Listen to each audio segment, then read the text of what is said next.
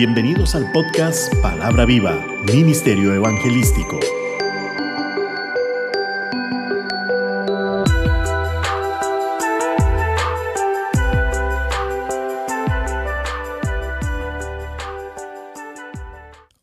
Qué bueno volver a saludarte.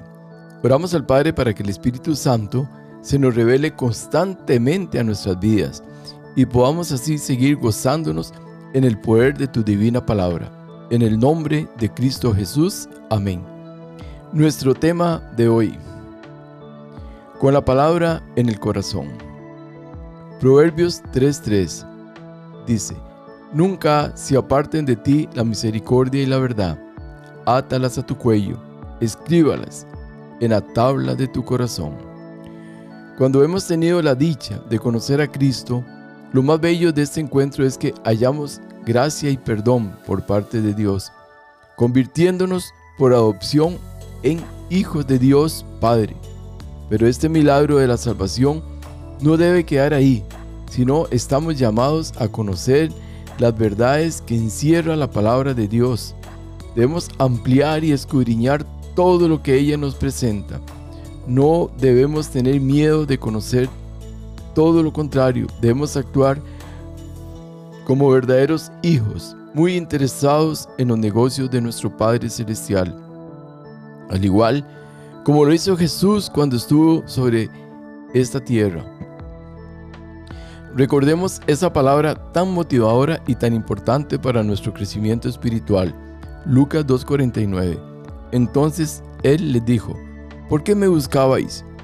¿No sabíais que en los negocios de mi Padre me es necesario estar? Recordemos dónde fue que los padres de Jesús le lograron encontrar. Estos le hallaron en alguna parte del templo, donde los doctores de la ley tenían sus escuelas. Estaba sentado allí, oyendo su instrucción, planteando preguntas y respondiendo interrogantes, con tal sabiduría que quienes lo oían se deleitaban con él. En Lamentaciones 3:27 dice, bueno le es al hombre llevar el yugo desde su juventud. Al leer este versículo nos damos cuenta la importancia de seguir el ejemplo de Jesús, que desde muy niño comenzó a escudriñar y conocer de la ley de Dios. No podemos dejar que nuestros hijos, nietos, dejen pasar el tiempo sin conocer desde temprana edad la importancia de la palabra de Dios para su desarrollo moral y espiritual de ahí los grandes problemas sociales que hoy vivimos alrededor del mundo. El conocimiento prematuro de la palabra es la única base fundamental para un buen desarrollo ético y moral que permite el desarrollo de personas con más aciertos que errores. Por ello, nos es necesario permanecer en los negocios de nuestro Padre. Debemos llenar la mente de los niños y de los jóvenes con la mayor cantidad posible del conocimiento de Dios es la única manera de poder contrarrestar la obra de Satanás contra sus vidas. Los padres, los encargados de los niños en las diferentes instituciones, se les demandará fuertemente de parte de Dios el no interesarse en establecer las bases de una sociedad fundamentada en la palabra de Dios. Dice el Salmo 144:15. Bienaventurado el pueblo que tiene esto, bienaventurado el pueblo cuyo Dios es Jehová. Seríamos pueblo de paz y de mucha prosperidad, pues la dicha de tener a Jehová por Dios es algo totalmente incomparable.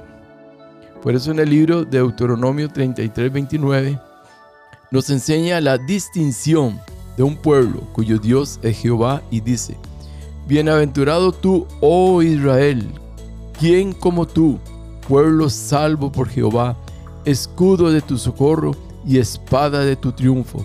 Así que tus enemigos serán humillados y tú hollarás sobre sus alturas. Por ello, no hay pueblo como el, el Israel de Dios. Lo que aquí se dice de la iglesia de Israel debe aplicarse a la iglesia espiritual y mientras tengamos a Jehová por nuestro Dios, no tendríamos falta de ningún bien. Salmo 37, 25 dice, joven fui y envejecido, y no he visto justo desamparado, ni su descendencia que mendigue pan. Los que hacen de Dios su morada tendrán todos los consuelos y beneficios de una habitación, pues sus corazones siempre estarán dispuestos a dar. Como dice el Salmo 41, 1 y 2. Bienaventurado el que piensa en el pobre, en el día malo lo librará Jehová. Jehová lo guardará y le dará vida. Será bienaventurado en la tierra y no lo entregarás a la voluntad de sus enemigos. Ningún enemigo podrá contra nosotros, pues Jehová Dios siempre será nuestro escudo. Salmos 84:11 Porque sol y escudo es Jehová Dios, gracia y gloria dará Jehová. No quitará el bien a los que andan en integridad. ¿Dónde está guardando la palabra de Dios? En la biblioteca, quizás debajo de tu brazo, quizás la dejas en la iglesia, la pones en la sala de tu casa como un simple adorno. No es este el propósito de la palabra. Su propósito es que la guardes en tu corazón. El libro de Deuteronomio capítulo 6 nos da grandes enseñanzas de cómo conducir la palabra de Dios en nuestras vidas. Pero recordemos la importancia de tener un solo Dios, pues es mejor que tener mil cisternas, como dice Jeremías 2.13, porque dos males ha hecho mi pueblo, me han abandonado a mí, fuente de aguas vivas, y han cavado para sí cisternas, cisternas agrietadas que no retienen el agua. Pues ninguna de ellas le va a suplir lo que Dios te puede dar, pues las cisternas representan cualquier cosa que no sea Dios, y cualquier cosa que no sea Dios simplemente es cualquier cosa, algo sin valor delante de Dios. Lo más importante es, como dice Marcos 12:30, y amarás al Señor tu Dios con todo tu corazón, y con toda tu alma y con toda tu mente y con todas tus fuerzas. Este es el principal mandamiento. La fidelidad del cristiano radica en este versículo, pues si amamos a Dios como lo dice la palabra, vamos a ser cristianos que no tendríamos ningún obstáculo en cumplir el resto de los mandamientos, pues la esencia de la obediencia radica en el amor a Dios. Debemos ser de un solo Dios, Jehová, y de un solo amor.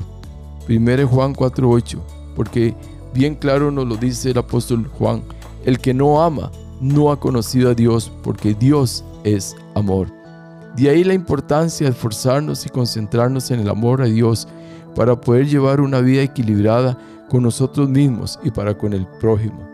Pues 1 Juan 4:20 dice, si alguno dice yo amo a Dios y aborrece a su hermano, es mentiroso, pues el que no ama a su hermano a quien ha visto, ¿cómo puede amar a Dios a quien no ha visto?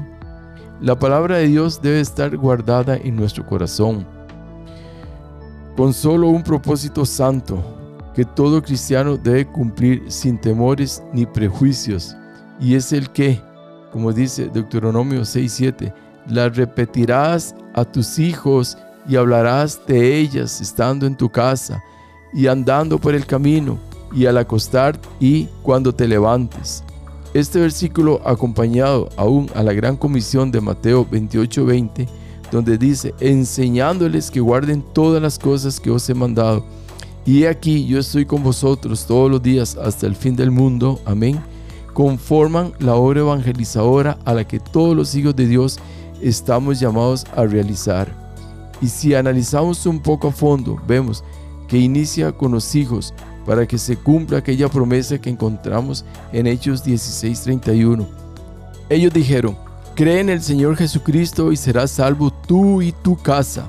Y luego dice, estando en tu casa, lo que significa que debemos de aprovechar cuando se nos visita y hablarles de Cristo. Generalmente estas personas que llegan a nuestros hogares casi siempre manifiestan sus necesidades y debemos de convertir esta oportunidad para evangelizarles y animarles llevándoles a Cristo.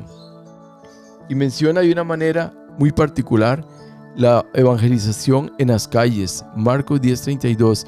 Iban por el camino subiendo a Jerusalén y Jesús iba adelante y ellos se asombraron y le seguían con miedo. Entonces volviendo a tomar a los doce aparte, les comenzó a decir las cosas que le habían de acontecer.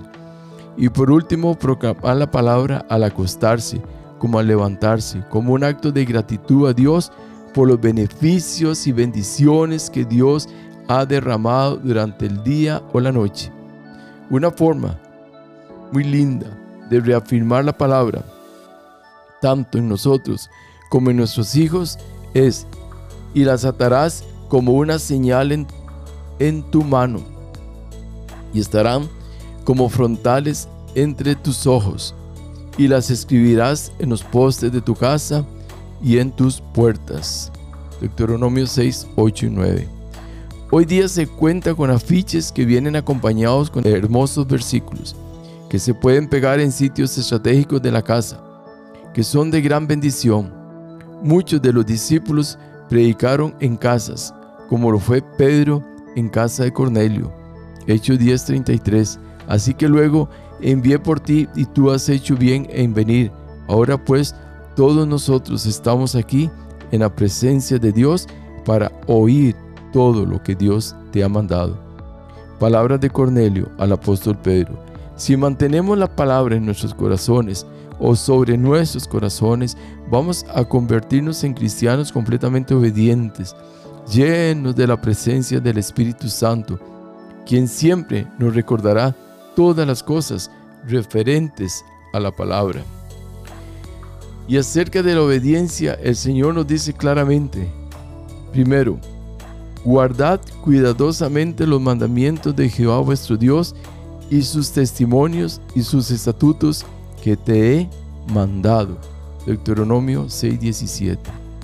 Siempre me ha llamado la atención este versículo, por cuanto dice mandamientos. ¿Qué significa mandamientos? Significa la ordenanza de parte de Dios a lo que se debe realizar. ¿Y qué significa testimonios? La forma de vivir auténtica del cristiano.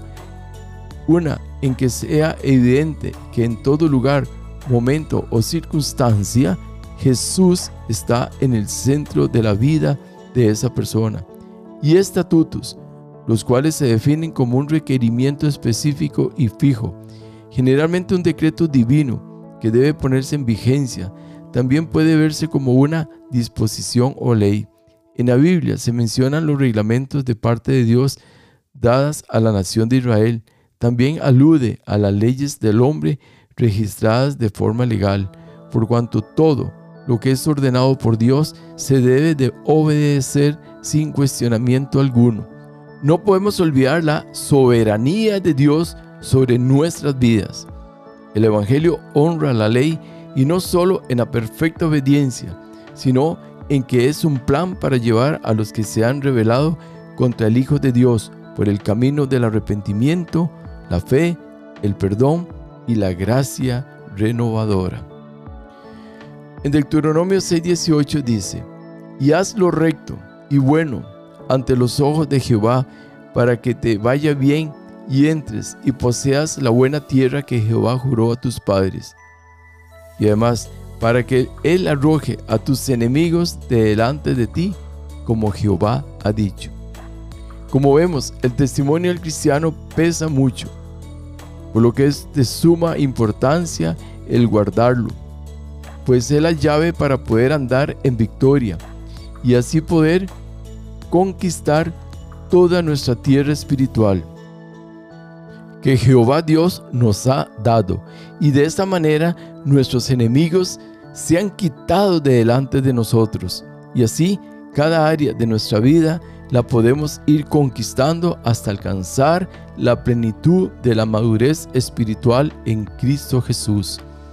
Debemos hacer, como nos dice el versículo 24, de cumplir todos estos estatutos, guardando nuestro temor a Dios, pues si realmente somos hacedores y no solamente oidores de la palabra, todo esto nos permitirá que nos vaya bien todos los días y así conservemos nuestra vida y podamos decir, como lo dijo el profeta en 1 Samuel 7:12. Dice, tomó luego Samuel una piedra y la puso entre Mispa y Sem y le puso por nombre Ebenezer, diciendo, hasta aquí nos ayudó Jehová. Qué expresión más hermosa con qué confianza fue pronunciada. Qué alegría tan grande de tener un Dios que nos bendice y protege día a día y saber que lo único que debemos de hacer es ser obedientes y su bendición espiritual estará sobre nosotros siempre. El siguiente versículo hace referencia al endemoniado Gadareno. Una vez que fue liberado de su fatal estado, su deseo era seguir a Jesús, pero contrario a esto Jesús le da una misión a cumplir. Lucas 8:39 y le dice, vuélvete a tu casa y cuenta cuán grandes cosas ha hecho Dios contigo. Y él se fue, publicando por toda la ciudad cuán grandes cosas había hecho Jesús con él. Vemos lo importante del testimonio, pues este hombre no tenía conocimiento de la palabra y solo se limitó a publicar cuán grandes cosas había hecho Jesús con él. Cumpliéndose así la palabra del libro de 1 Samuel 15:22, y Samuel dijo, se complace Jehová tanto en los holocaustos y víctimas como en que se obedezca a las palabras de Jehová?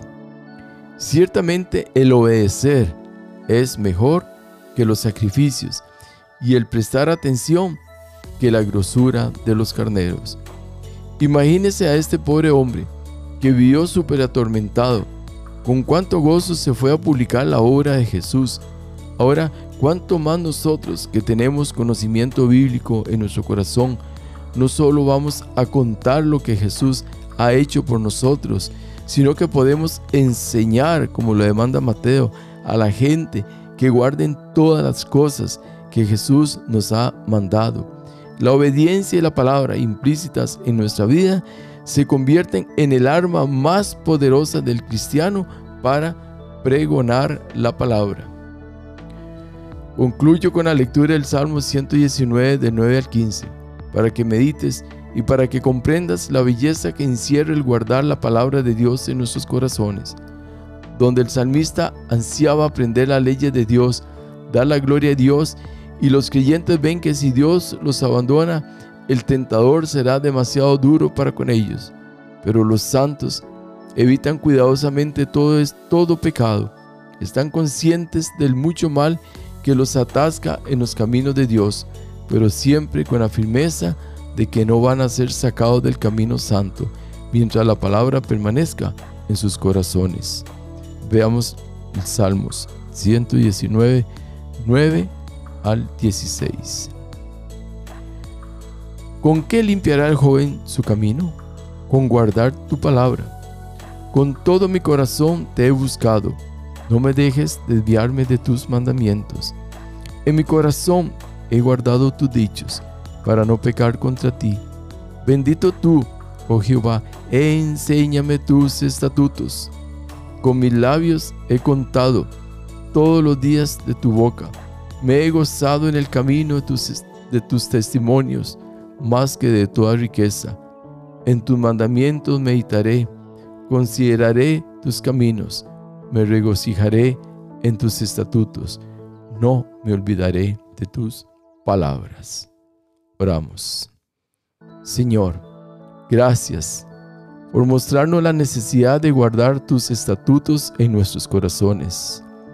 Ayúdanos, Padre Santo, a no apartarnos de tu camino, a ser fuertes en llevar este mensaje a muchos que lo están necesitando, que seamos humildes y sencillos de corazón, llevados por tu Santo Espíritu, para que la palabra de Dios corra y el nombre de Cristo sea glorificado.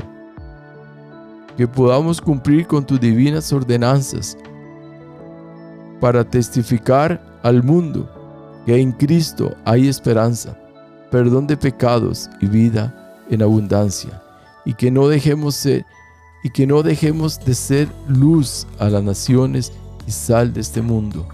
Todo esto te lo pido, Padre amado, en el nombre de tu Hijo Jesucristo. Amén. No dejes de compartir este mensaje con tus amigos y familiares. Les habló su amigo y servidor José Alberto Delgado desde el hermoso Valle de Santa María de Ota, San José, Costa Rica, América Central. Hasta la próxima, si Dios lo permite. Bendiciones. Palabra viva, Ministerio Evangelístico. Todos los derechos reservados.